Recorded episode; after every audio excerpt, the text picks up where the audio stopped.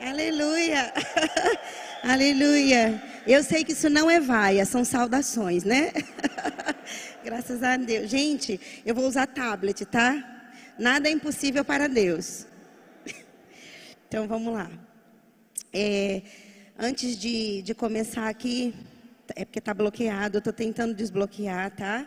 Vocês ficam aí tudo orando por mim.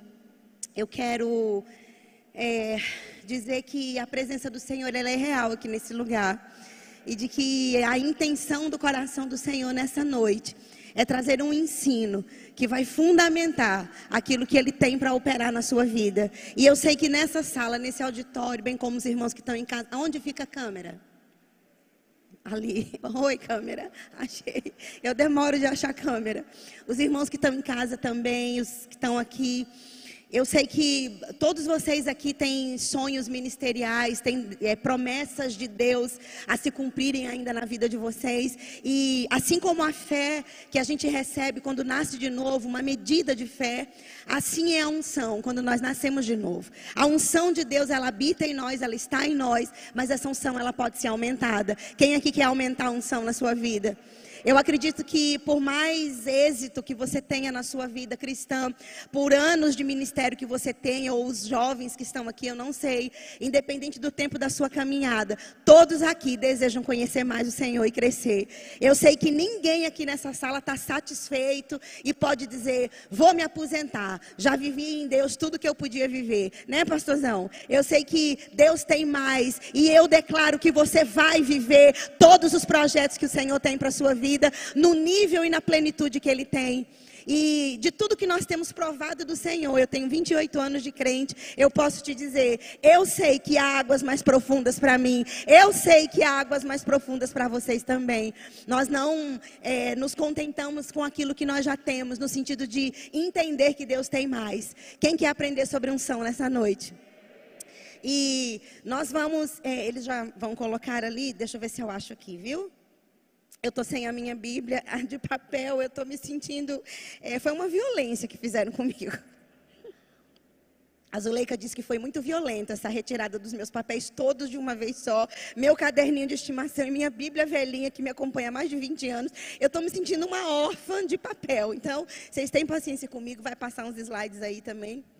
E uh, tem uma escritura que eu, eu gostaria de começar por ela. E antes de nós lermos essa escritura, eu queria te pontuar algo que é o seguinte: nós vamos daqui a pouco ver uma definição do que é unção, mas eu já te adianto uma coisa: a unção de Deus na vida do crente por si só, ela não pode fazer nada sozinha. A unção de Deus. Toca, DJ. Você está tocando que eu não estou ouvindo? Oh, eu esqueci. Eu paguei esse rapaz, dei dois lanches para ele lá na cantina. Toca, Maia.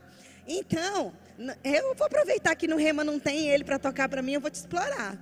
E quando a gente fala em unção, a gente pensa assim: uau, a unção é tudo. Gente, com a unção de Deus eu vou longe, eu vou ganhar almas, eu vou voar, eu vou fazer maravilhas. E de fato nós vamos, porque a unção de Deus nos capacita para tanto. Mas a unção de Deus, ela é uma, um uma temática, um tema. Foi difícil separar uma aula dentre um todo, né, Zu? Os professores aqui sabem que dar aula demonstrativa é mais difícil do que dar aula no rema. Porque a gente quer catar alguma coisa em 50 minutos para você ter uma noção da matéria, entender o, o enredo todo só com um pedacinho do, do enredo. Então a gente tem um desafio. E dentre as coisas que vieram ao meu coração da necessidade dessa igreja local, irmãos, Deus tem um cardápio personalizado. Assim como o nutricionista ele faz um cardápio específico para a necessidade de cada pessoa, Deus ele tem uma, uma, uma, um alimento específico para suprir a sua necessidade de forma individual. Então, do momento que eu subir aqui até o final de eu descer aqui e até o final dessa aula, tem cura liberada para a sua vida, tem resposta de Deus para a sua vida.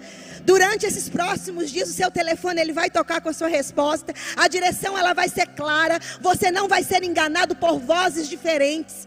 A voz de Deus ela vai ser clara e precisa na sua vida, porque a unção de Deus liberada daqui, ela toca você, ela toca os seus negócios, ela toca a sua empresa, ela toca a sua família. Os irmãos que estão em casa estão prontos para receber uma cura instantânea. Você vai testemunhar até o final dessa aula. Não é porque eu estou aqui, é porque a palavra de Deus, ela é ungida e carregada de poder. A primeira ideia que a gente tem que captar nessa matéria é de que a palavra de Deus, ela é ungida e carregada de poder. Amém? Então, numa aula como essa, as cadeiras estão no lugar, os diáconos não estão socorrendo pessoas caindo, mas a unção de Deus, ela já está operando, ela já está trabalhando, ela já está liberada para fluir nesse ambiente. E dentro dessa escritura, e do que Deus falou ao meu coração. Nós vamos ver nessa noite o tema como aumentar a unção. Eita glória. Quem aqui quer aprender como aumentar a unção? Você está satisfeito com o nível que você está em Deus? Eu não estou. Existem caminhos na palavra de Deus que nos ensinam como aumentar essa unção que já está em nós, para que ela flua de nós em maior poder, num potencial mais alto, para que mais vidas sejam alcançadas, para que o alcance da unção de Deus em nós toque vidas aqui e lá, aqui e longe, aqui e do outro lado do mundo, e que todos os planos do Senhor se cumpram na nossa vida. Precisamos da unção. Amém? E Zacarias capítulo 4, eu quero que você vá lá, por favor. Zacarias capítulo 4, versículo 6. Eu quero começar a ler. Tem um cronômetro. Ah, tem ali. E o cronômetro ele não é ungido, ele é filisteu, ele corre mais rápido que a velocidade da luz. Então, né, Zuzu? Esse cronômetro ele não é ungido, ele é, tá, já está correndo ali. Mas a gente vai conseguir receber tudo que Deus tem, amém? Vocês estão prontos? Já estão aí afiados, ligados? Então desliga de tudo que está do lado. Os irmãos em casa se liguem no ensino, pega papel, caneta ou tablet, né? E vamos começar. Zacarias capítulo 4, versículo 6. Eu não sei se vocês põem ali, não sei se precisa. Zacarias 4, 6. Chegaram? Então vamos lá, está escrito.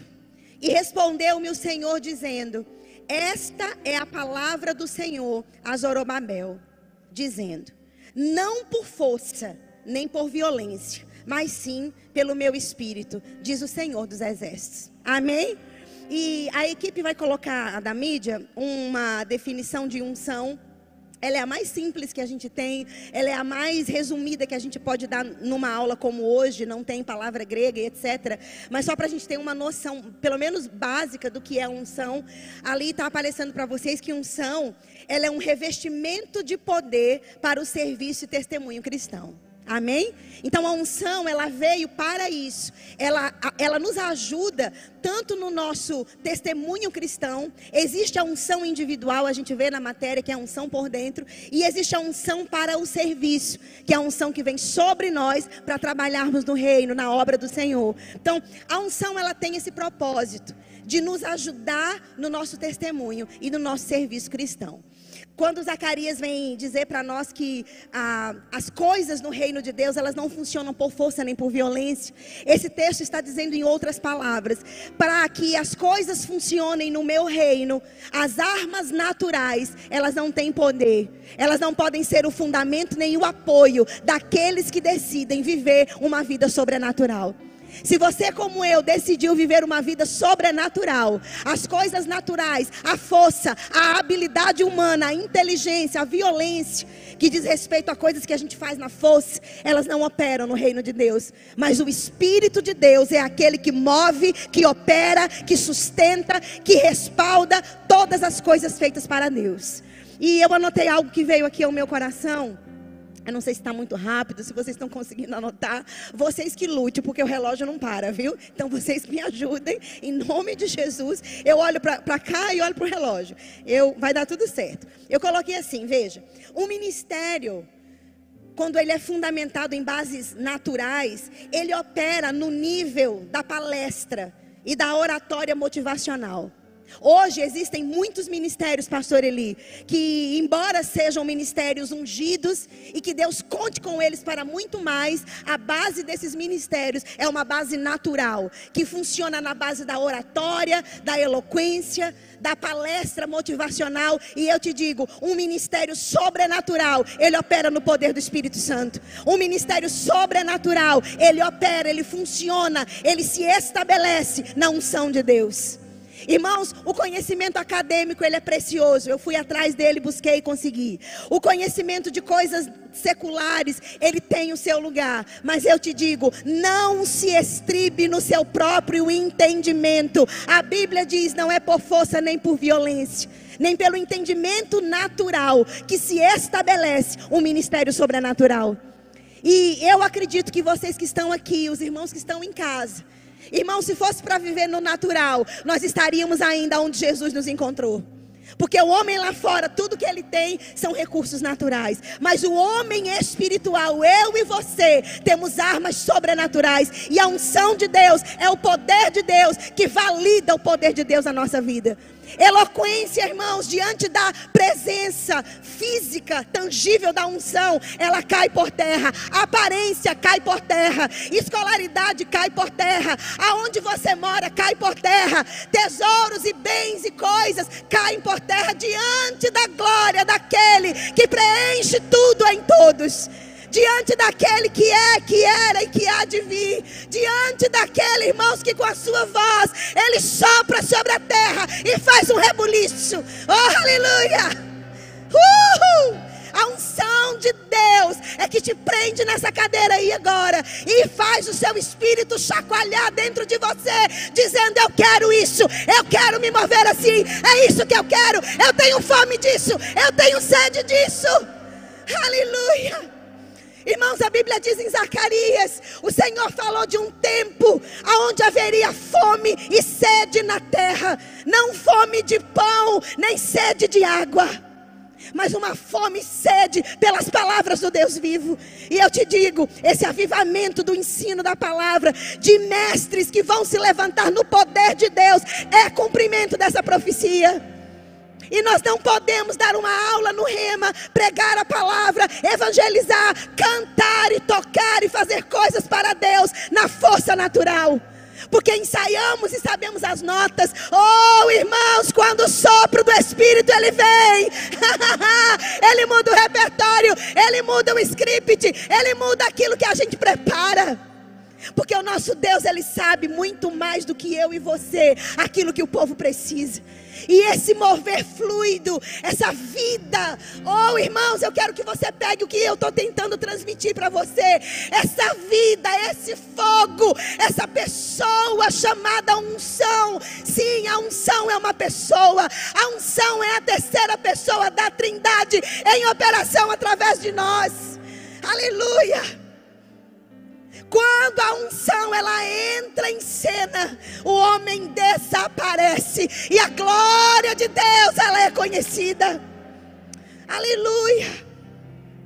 É isso que a unção de Deus faz. Aleluia. Não por força, nem por violência, mas pelo meu espírito, diz o Senhor.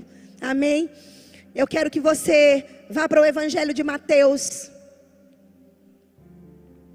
capítulo 3, versículo 13. Aqui eu estou em casa, sim ou não? A sede é a minha casa. Eu só mudei de endereço lá no Lamarão, mas o verbo da vida é a nossa casa. E aqui eu estou bem à vontade. E o pastor ele disse que eu posso fluir. Pronto. Papai falou. Vamos lá. Mateus capítulo 3, versículo 13. Nós vamos ler essa escritura e eu vou pontuar para vocês algumas coisas que tem aqui escondidas por trás desse texto, que talvez você não tenha observado ou tenha e vai afirmar para você aquilo que você já recebeu de Deus. Veja, Mateus capítulo 3, versículo 13. Vocês encontraram? Ainda tem gente procurando. Achou já? Podemos ler? Quando você trouxe Bíblia? Ah, irmã, todo crente traz Bíblia para a igreja, será? Aleluia, aleluia. Teve gente que já olhou para a Bíblia do vizinho, vale também, vale. Você esqueceu, você saiu com pressa, né, pastor? Mateus 3,13 está escrito, veja. Então veio Jesus é, da Galileia ter com João, junto do Jordão, para ser batizado por ele. O que, que essa escritura está dizendo? Que Jesus, ele reconhecia em João que o batismo de João era um um batismo pelo qual ele deveria passar, porque estava escrito a respeito dele sobre isso. E nessa aula de hoje, como aumentar a unção, eu vou mostrar para você três coisas que tem nesse versículo, que vão te ajudar a crescer na unção. Se você quiser anotar, se você quiser pegar isso, acho que a equipe vai passar, tem o slide. Número um, o que, que a gente aprende aqui nessa escritura sobre como aumentar a unção na nossa vida? Eu passei para ele, vocês já estão passando? Vamos passar, né? Porque demora às vezes, né? Porque tem um delay. É, pronto, número um, se conecte a outras unções. Isso parece tão elementar, meu caro Watson. Sim, meu caro Watson, mas por ser tão elementar, muita gente está esquecendo. E nós vamos ver aqui e, que essa questão de, de estar conectado a outras unções, ela é fundamental para que a unção de Deus na minha vida seja aumentada. Eu anotei aqui sobre esse texto que a gente leu de Mateus, escrito assim, ó, eu coloquei assim: Jesus ele encontrou um homem ungido. Ele foi atraído para João Batista. E quando eu comecei a meditar sobre isso, dessa, dessa ida de Jesus até João Batista, e estava escrito que ele deveria passar pelo batismo de João, já havia sido profetizado. Mas o fato aqui, eu quero que você olhe para esse texto sob uma nova ótica hoje. Esse texto está dizendo que Jesus, ele precisava estar indo ao encontro de João Batista, para que ao contato com a vida de João Batista houvesse uma legitimidade no ministério de Jesus. Eu digo para você uma coisa: não existe ministério legítimo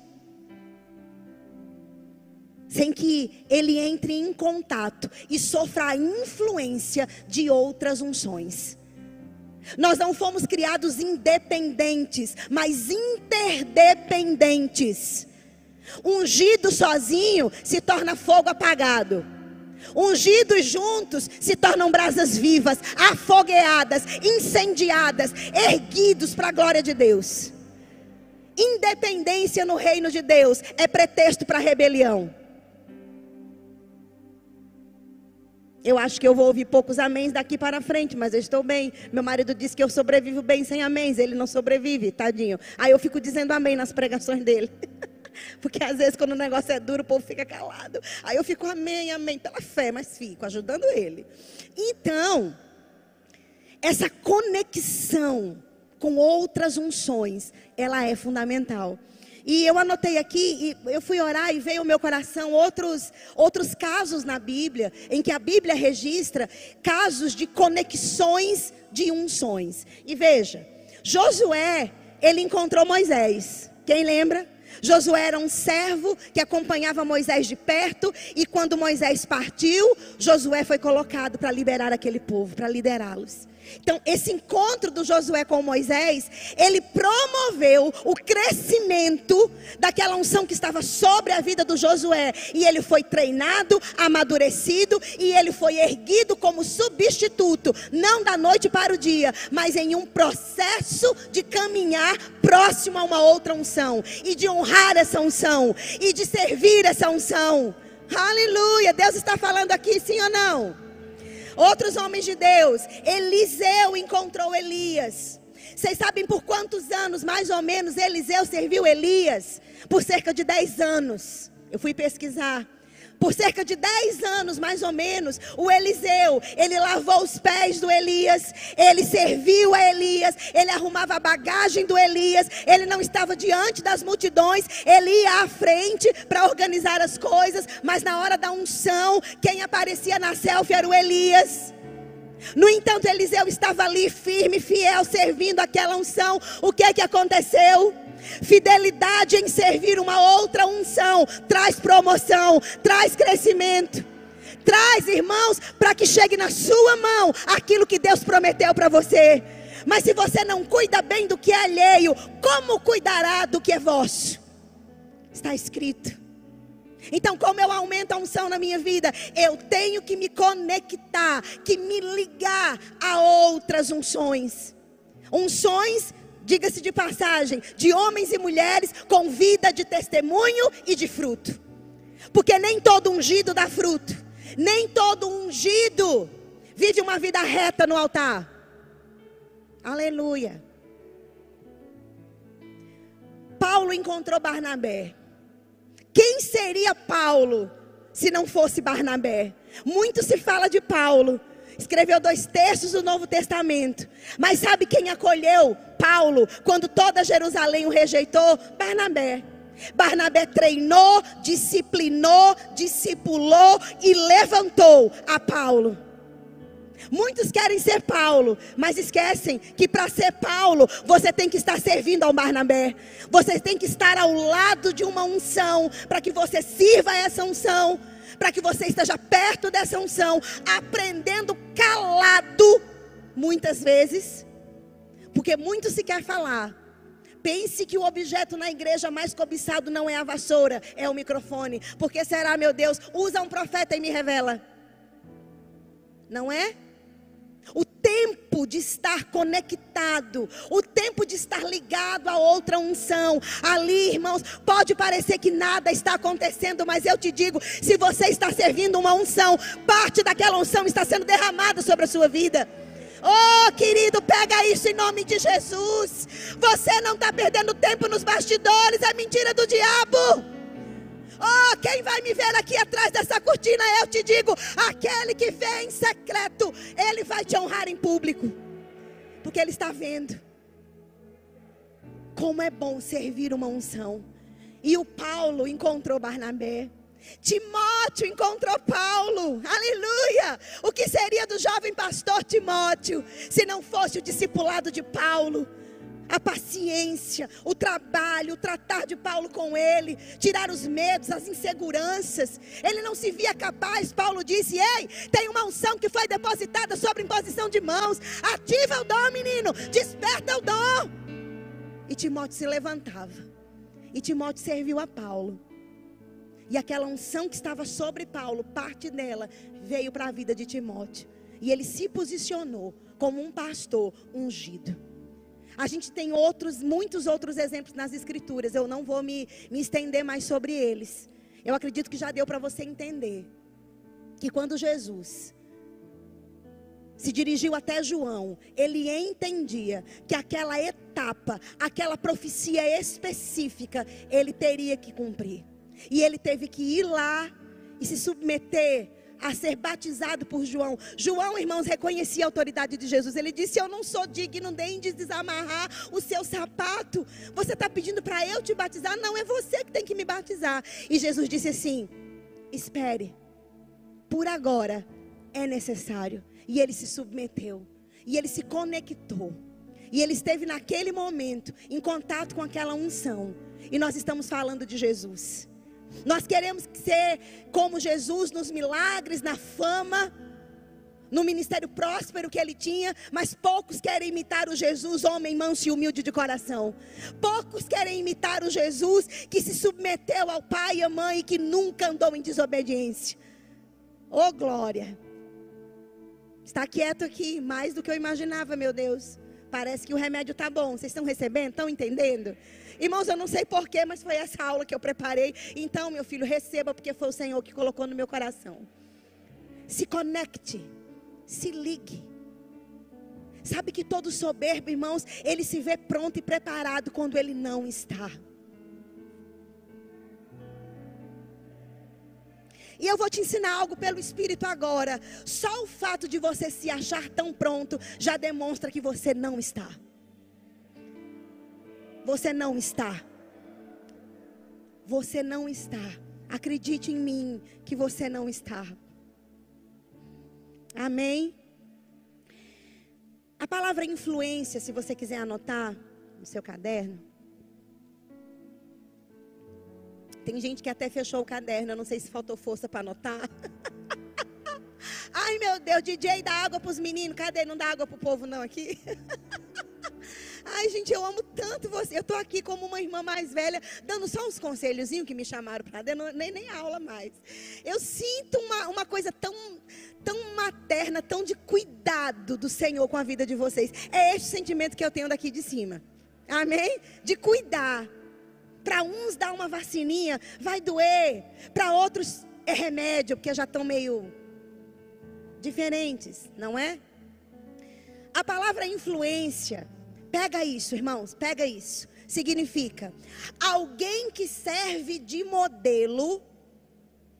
Eu vou ditar para vocês copiarem, é aula, dá tempo. Alguém que serve de modelo ou exerce interferência positiva ou exerce influência positiva sobre o modo de agir ou de pensar de outros.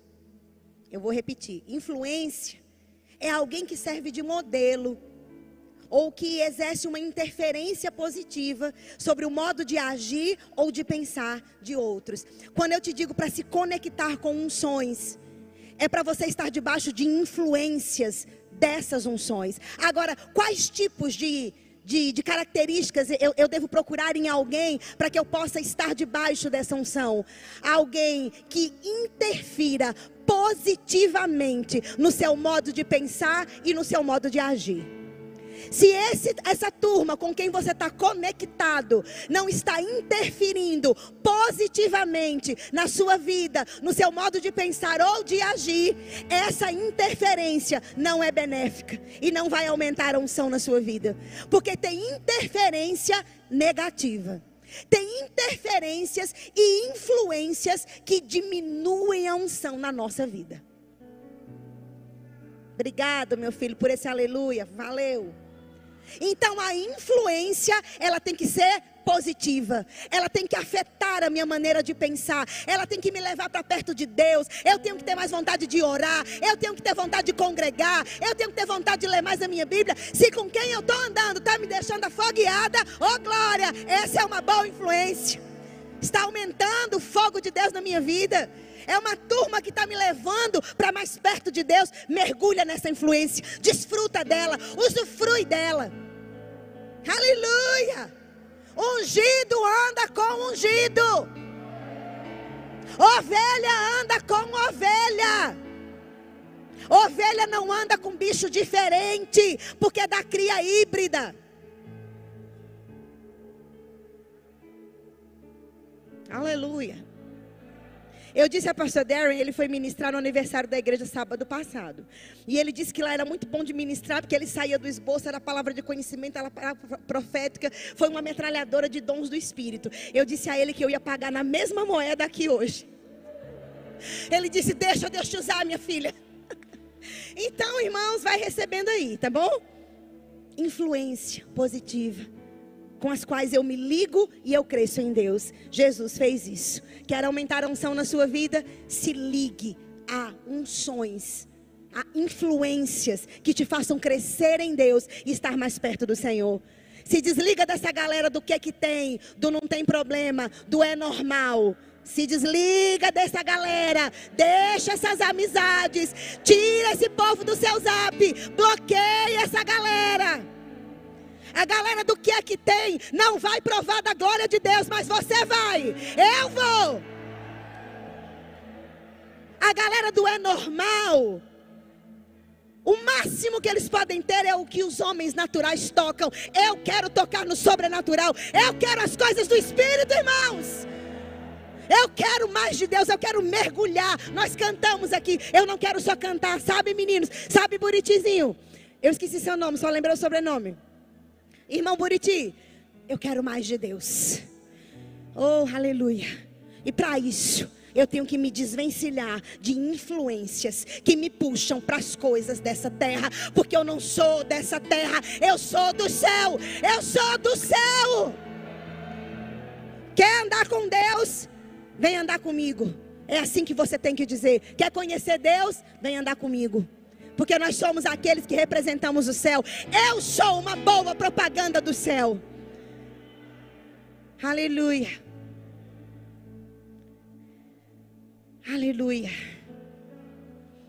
No versículo 15 dessa mesma escritura, você pode dar uma olhadinha comigo? Mateus 3,15.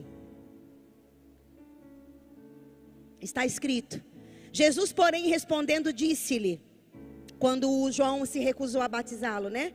Por ele ser autoridade, reconhecer nele o Messias, ele respondeu: Deixa por agora, porque assim nos convém cumprir toda a justiça. Então João o permitiu. Deixa eu te dizer uma chave mestra para aumentar a unção. Quer andar no fogo do papoco do trovão? Você quer, meu filho? Você quer entrar num ambiente assim, como aqueles grandes homens de Deus que entravam nos trens, nos auditórios, e sem uma palavra saindo da boca deles, multidões vinham para o altar, cura instantânea, ressurreição de mortos, coisa forte. Quer uma chave mestra?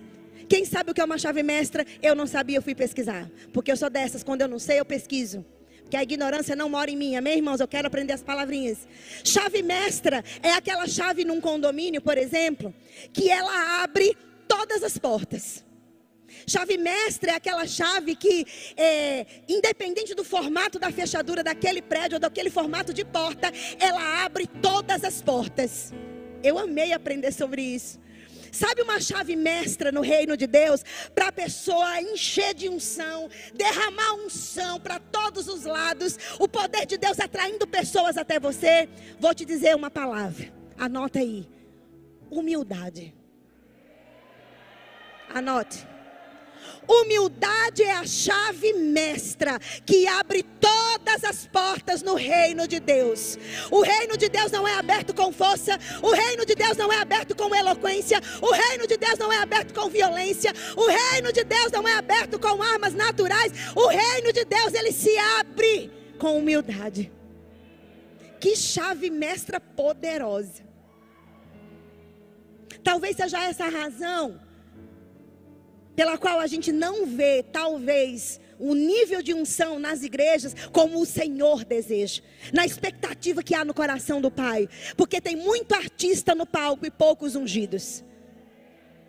Tem gente confundindo palco de igreja com show de talento. Quem canta melhor, quem prega melhor, quem toca melhor, quem fala melhor, quem dá mais oferta. E reino de Deus não é show de calouro. Reino de Deus, irmãos, é lugar da gente servir a Deus.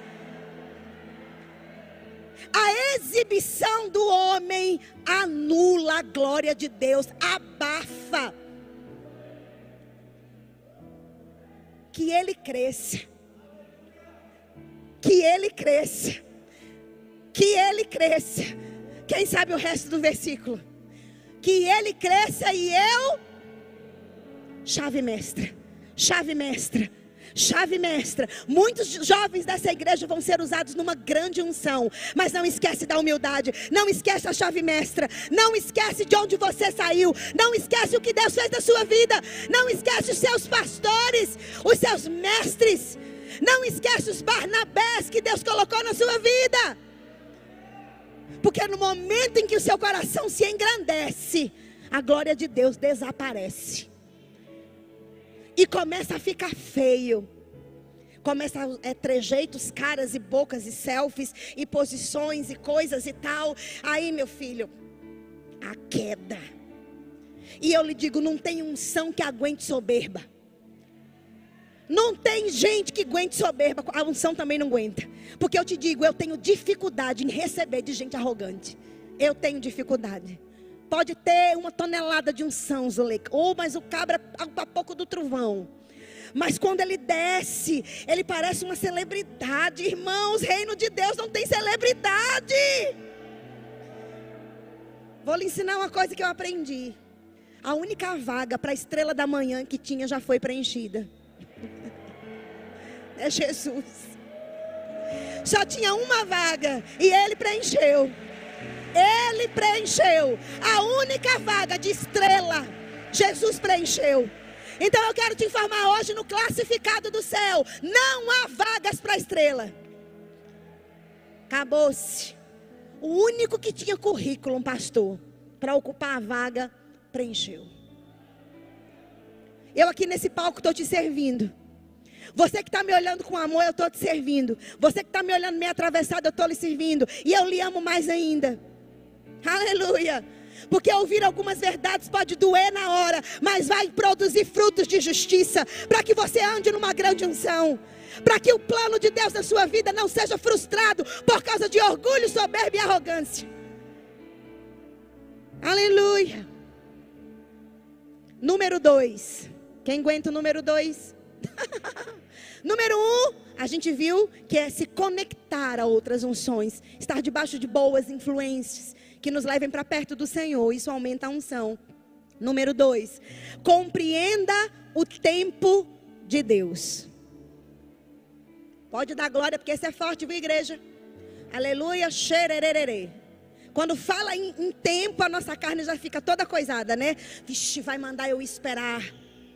Vou mesmo. É o que a palavra diz. Quando Jesus em Mateus 13, 15, a gente vai usar a mesma escritura, pra, a mesma referência. Olha, o que, que eu anotei aqui? No 15, Jesus falou para o João assim: ó, é, o João falou, né? Eu não quero te batizar, eu não sou nem digno de desamarrar seu sapato, é você que tem que me abençoar, tal. E Jesus falou: não, deixa por agora, porque convém que seja assim. Eu anotei aqui: Jesus, naquele momento, discerniu que aquele era o tempo de receber da vida de João, não de dar. Existe o tempo de receber de outras unções. Irmãos, eu te digo, Deus não nos criou como ilha, mas como corpo. Ilha é aquele monte de terra, né, isolado ali. Nós não somos ilha. A Bíblia não nos compara como ilhas. A Bíblia nos compara a um corpo humano, juntado, ligado por juntas e medulas, interdependente naquele conjunto que funciona, tudo equilibrado, um perto do outro. E eu tenho que entender o tempo de Deus. Irmão Jesus, o Rei da Glória, o Deus encarnado em forma humana, o Rei de toda a glória, que não precisaria cumprir protocolos, porque ele era o Rei da Glória em forma humana. Ele se submeteu. E ele entendeu que aquele tempo não era o tempo de ele estar ministrando às multidões, mas de estar ali recebendo da vida de João. E eu te digo uma coisa: para andar em uma grande unção, além de estar debaixo de boas influências, eu e você temos que entender o tempo e as estações. Tem muito ungido perdendo o melhor de Deus por pressa e precipitação. Ah, mas já tem seis meses que eu estou no banco, meu pastor não me vê. Já fiz o rema, eu falo em línguas, eu falo inglês, eu falo hebraico, eu falo a língua dos anjos. Você pode falar, meu filho, todos os idiomas da terra. Se não for a hora de Deus te levantar, não tem idioma certo. Ele sabe o tempo e o modo. Irmãos, essa geração é muito apressada e precipitada. Levanta do banco da igreja, leva seis tontos junto com ele e abre uma igreja. Filha, eu já estou pronto, tá? Já estou pronto. Pastor Dere não me vê. Pastor Eli não me vê os pastores todo dia ninguém me vê. Eu estou pronto, eu sinto Deus me chamando, tem as vidas. Eu digo uma coisa para você: tem tantas vidas aqui para cuidar, tem tantas almas para ganhar. Estando aqui sentado na igreja, é preciso abrir porta de igreja para cuidar de vida? Não. O máximo que eles estão cuidando é do ego inflado e da impaciência, que não permite que eles fiquem na cadeira esperando o tempo de Deus. Tia Manto, faz uma dancinha ungida aí. Para que que pastor Dério chamou essa menina para cá? Para quê? Para lhe dizer que se você quer andar em uma grande unção, espere o tempo de Deus, respeite as estações, seja paciente no tempo do treinamento. Meu filho, eu vou lhe dizer uma coisa, presta atenção na tia aqui. A gente, quando acha que está pronto, um cabelinho de sapo pronto, prontinho, um pouquinho pronto, que a gente entra no negócio e diz: Jesus, me leve para o banco de novo. Jesus, eu não estou pronto, não, Jesus. Ai, Jesus, eu quero mamãe. Eu quero mamãe, Senhor. Esse negócio de pastor. Ah, oh, meu Deus. Eu achei que eu estava pronto, pastor. Me salve. Me bote no banco de novo. Mas você não estava querendo chamado, meu filho? Você não estava querendo cajado? Toma o cajado. Meu filho, você pode fazer rema, escola de ministros, escola de missões, todas as escolas que nós temos maravilhosas. Mas eu te digo uma coisa: o melhor preparo para o chamado é estar tá dentro do negócio, é estar tá no chamado. Eita, mas aprende, viu? Aqueles que se achavam sabido, corre. Porque na verdade a gente nunca vai estar tá pronto 100%. Nós vamos estar um pouco amadurecidos para que Deus confie coisas maiores. Mas o fato é que Jesus discerniu o tempo. Ei, João, esse não é o tempo para eu me levantar para as multidões. O nosso pai, o meu pai, o seu pai determinou um tempo para isso. Por agora, eu quero receber da sua vida. Me batize. Essa é a estação de eu receber da sua vida, para que depois eu seja levantado para o que Deus confiou a mim. Jesus fez isso. E nós queremos muitas vezes saber mais do que Jesus. Passar adiante dos planos de Deus, das estações. E eu anotei algo aqui para vocês. O reino de Deus, ele opera com tempos e estações. Jesus sabia identificar a estação e o tempo de Deus. Essa frase agora eu quero que você pegue. Não aborte o seu ministério por causa de pressa ou precipitação. Celebre cada estação da sua vida. Você pode dizer amém? Não aborte seu ministério.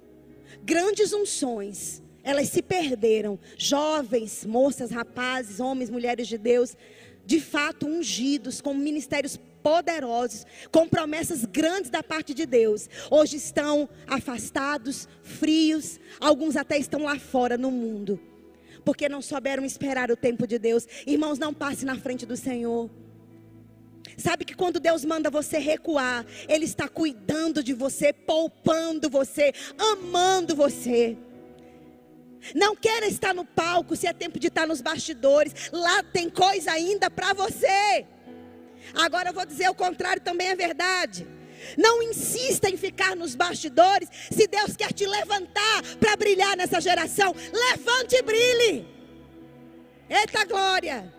se escondendo com medo, sabes o que, que vão pensar de mim? Eu não vou dar conta, não sou capaz, e limitações que vêm, eh, coisas na mente que vêm. Mas se Deus já te chamou, se você sente que é a hora de Deus colocar você em coisas maiores, vá, vá nessa unção. O Senhor te respalda e te capacita.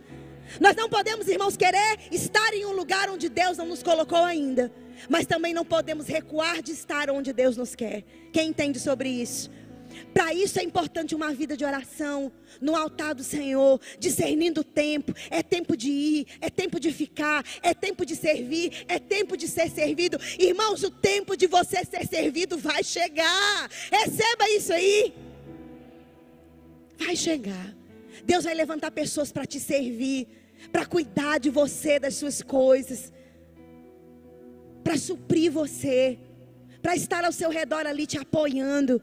Mas enquanto esse tempo não chega, seja você o apoio e o auxílio que outro está precisando. Plante essas coisas, sirva.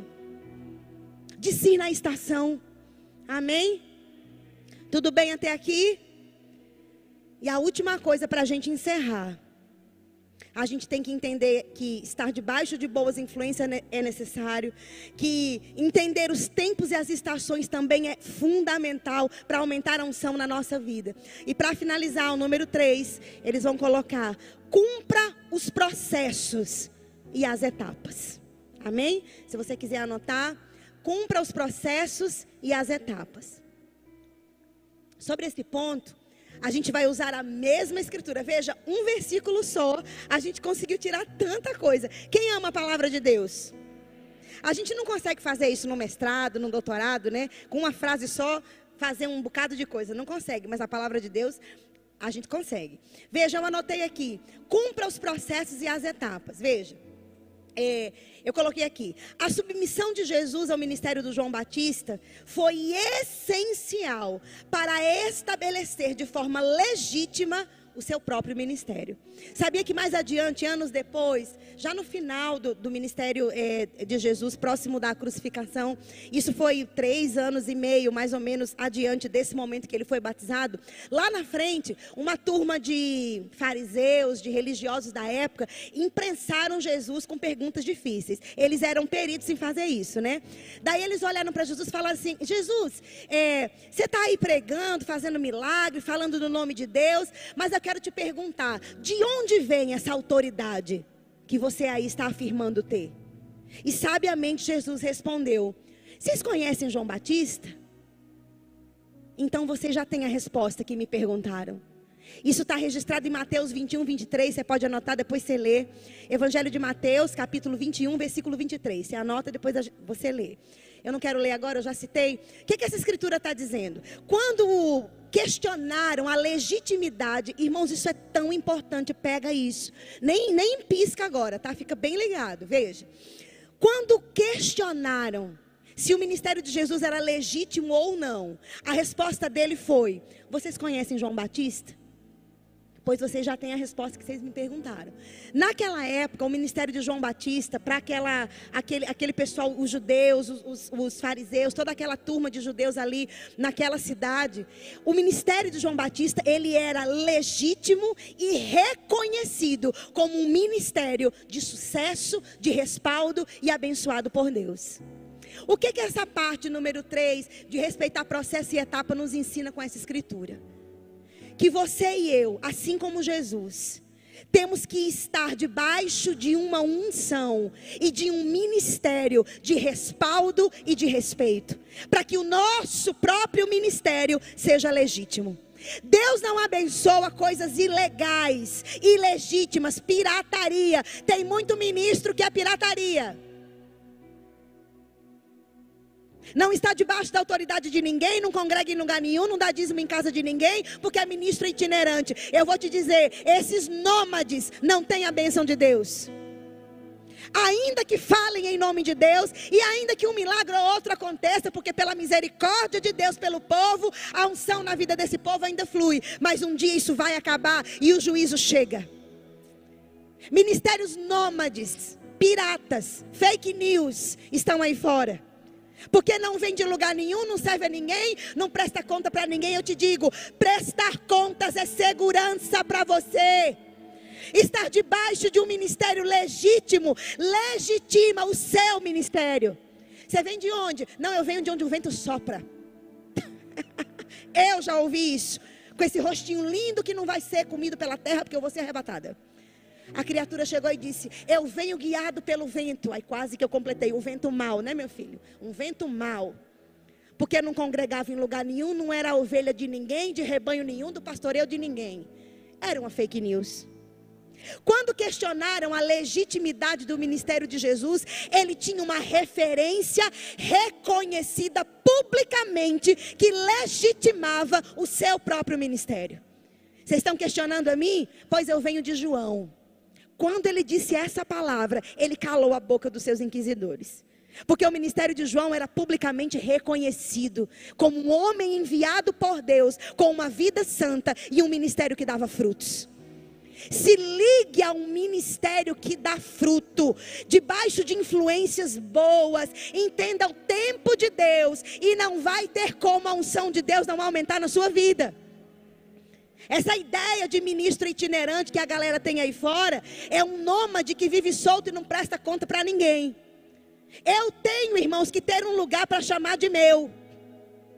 Eu tenho que ter uma liderança acima de mim para eu prestar contas de onde eu vou, de onde eu venho e o que eu estou fazendo.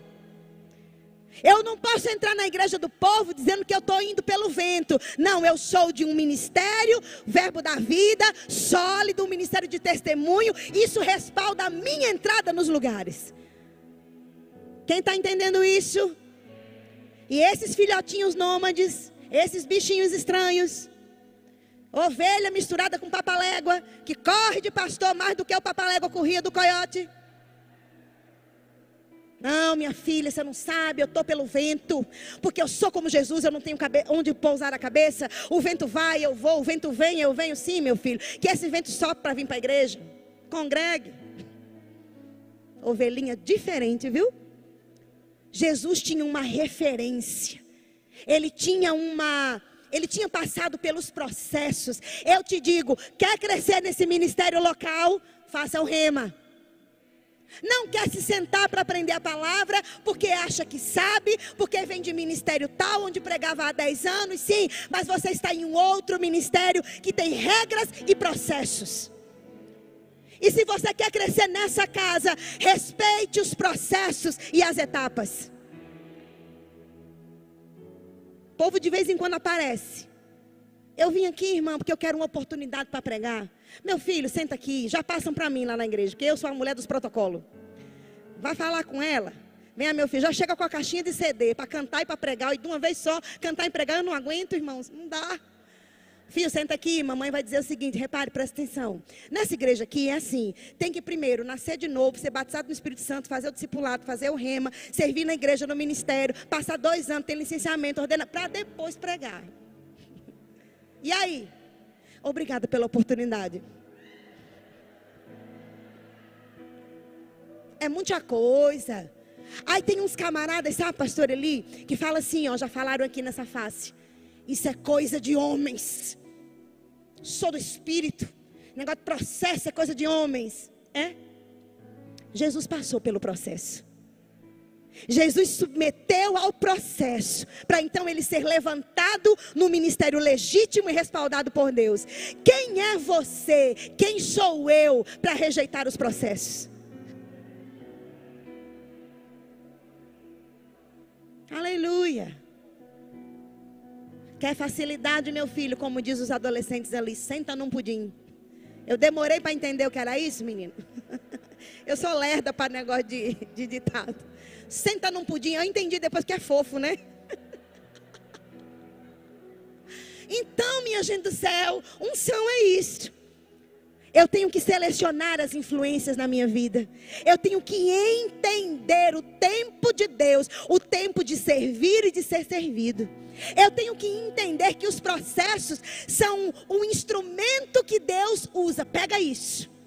Para aperfeiçoar a unção na minha vida para aprimorar o meu caráter, para colocar o meu ego no lugar, para amaciar a minha carne, que acha que está demorando, mas o processo me aprimora, o processo me limpa. Para que finalmente, quando chega o tempo, que Deus é quem sabe o tempo, de Ele me levantar numa grande unção, eu trazer glória para o nome dEle, não vergonha e não escândalo. Aleluia. Amém? Acabou. Pronto. Eu ainda tenho dois minutos. Ai, eu vou pregar mais. Ai, eu fiquei alegre. Ainda tem dois minutos. Dois minutos. Ai, meu Deus. Então é isso. O que mais? Não, acabou mesmo. Não vou falar porque não vai dar tempo. então é isso. Eu vim aqui para amar vocês nessa noite, para incentivar vocês a perseverar no serviço, a congregar. Minha gente, deixa eu ensinar uma coisa para vocês, para terminar, pastor. Posso? Posso? Posso que eu ainda tenho tempo. Congregar não é opcional para quem quer andar numa grande unção. Como é que você quer aumentar a unção na sua vida congregando só online? Ui, vou falar com os povos do online agora. Você, meu filho que está em casa e poderia estar aqui, é para você o meu recado. Venha para a igreja. Aleluia. Oh, mas o online é tão bom. Eu assisto culto de cueca, descalço, comendo pipoca. Parece o cinema. Né? Tão legal aqui esse negócio de ter que botar roupa, pegar transporte, me enfeitar, passar gloss. Nem passa mais gloss por causa da, da máscara. Não tá bom aqui. Vou dizer mais uma coisa para os amados da câmera. Aqui é melhor. A unção coletiva aqui é melhor. Eu vou dizer um negócio para vocês, como diz o mineiro. Esse negócio de online salvou a gente nos cinco meses e meio de pandemia, que não podia abrir a igreja. Mas 8 de setembro, que foi o primeiro culto de volta, de congregar presencial, minha filha, cinco e meia da tarde, eu estava arrumada e pintada. Ai meu Deus, eu vou para minha igreja! Aleluia! Irmãos, eu celebrei. Botei roupa nova terça-feira. Que as roupas bonitas é domingo, né? Botei vestido lindo, novo, fio, que eu comprei na pandemia. Eu comprei roupa na pandemia, na fé de voltar para o culto. Aí botei meu vestido novo, minha sandália de salto, terça-feira, e fui para minha igreja, porque congregar não é negociável, é inegociável. Ah, meu filho, congregue. Congregue. Eu fiz parte da igreja sede por 14 anos. Quando chegou 14 anos, o apóstolo Dério disse: Vai ali no Lamarão fazer uma obra. Eu fui, já tem 11 anos que eu estou lá. Mas eu te digo, irmãos, Congregar é maravilhoso. A gente gerou essa igreja em fé, não foi, minha gente? Quem é do tempo da fé, lá dos tijolinhos, que o irmão deu o boi, depois teve o carro, até boi, minha gente, a gente ganhou. A vaca mugiu e a gente vendeu e fez dinheiro. A vaca, deram uma vaca, eu não sei se era vaca, se era boi, deram um bicho. E a gente vendeu, fez dinheiro. E a gente gerou essa igreja, gerou essa igreja grande. Hoje a gente tem uma igreja grande com a galeria vazia. Isso está errado. Isso está errado. Não seja desleal ao presente grandioso que Deus deu a vocês, que foi esse templo. Licença de eu falar isso, viu, pastor? Qualquer coisa o senhor me dá bronca lá dentro. Vocês que estão em casa, meus amores, eles vão me amar agora. Congregue. Eu sei que tem uns que estão com gripe, por causa desse negócio de Covid, a pessoa não pode nem espirrar mais. É melhor a gente hoje pisar no pé da pessoa do que dar um espirro, capaz da gente tomar um tapa. Meu Deus, eu espirrei na padaria, minha gente, de máscara. A fila andou que parecia o mar abrindo. Eu só dei um espirro, nem usei o nome de Jesus, o povo abriu o mar. Então, tem uns que estão tadinhos com Covid, com gripe, com coisas dessa natureza, coisas gripais e virais, a gente entende. Agora, preguiça, a gente não tolera. Aí, meu filho, é pior do que a Covid. A carne já acostumou no sofazão, tá ali o pastor pregando, é um olho no pastor, um olho na Netflix, de cueca, comendo pipoca. Que coisa feia, viu? Ah, irmã, você está julgando os irmãos. Tem uns que estão lá de joelho, no milho, orando em línguas. Traz o milho para cá, meu filho, traz o milho para cá. Fica em casa não, irmão. Eu não fico feliz de ver essa galeria vazia. Nem os seus pastores.